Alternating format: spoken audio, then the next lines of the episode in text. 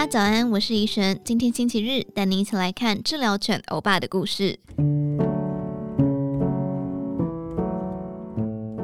在台北荣民总医院的大德病房，每当医师、护理师巡房时，总有一只黑狗静静跟随，用它宁静平和的眼神温暖每一位住院的病人与家属。它是拉布拉多犬欧巴，今年八岁。在北荣大德安宁病房已经服务四年多，不但是安宁照护团队的一员，甚至拥有专属的职员证和工作证。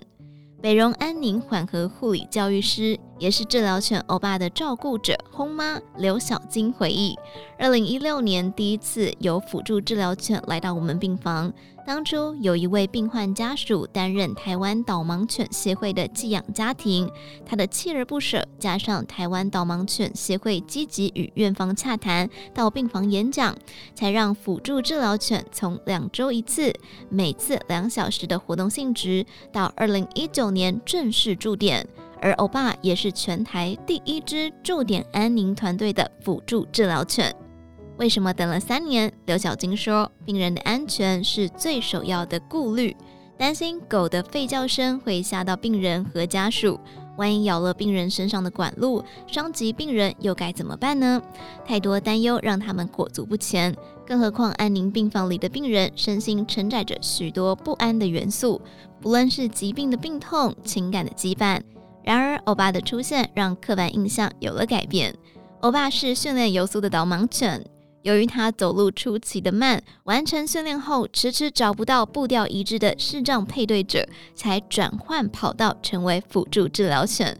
或许正因为正向特质，让欧巴成为病房里安定的力量。刘小金回忆，有一位八岁男孩先天性脊椎侧弯，问他开过几次刀，男孩静默后淡然地说，已经超过十根手指头。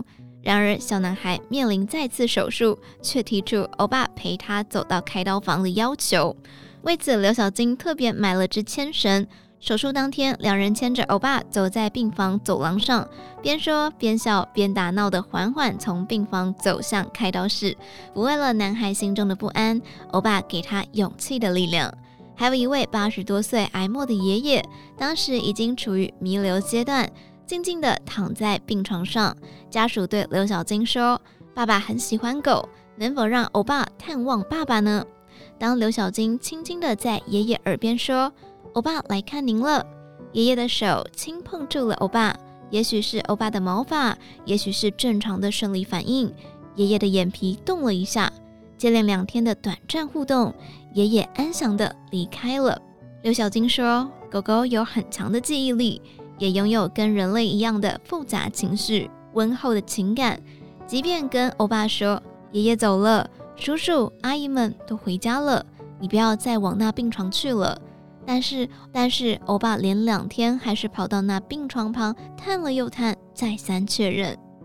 身为第一代辅助治疗护理师的刘小军表示，辅助治疗犬在国外行之有年，在日本则称为勤务犬。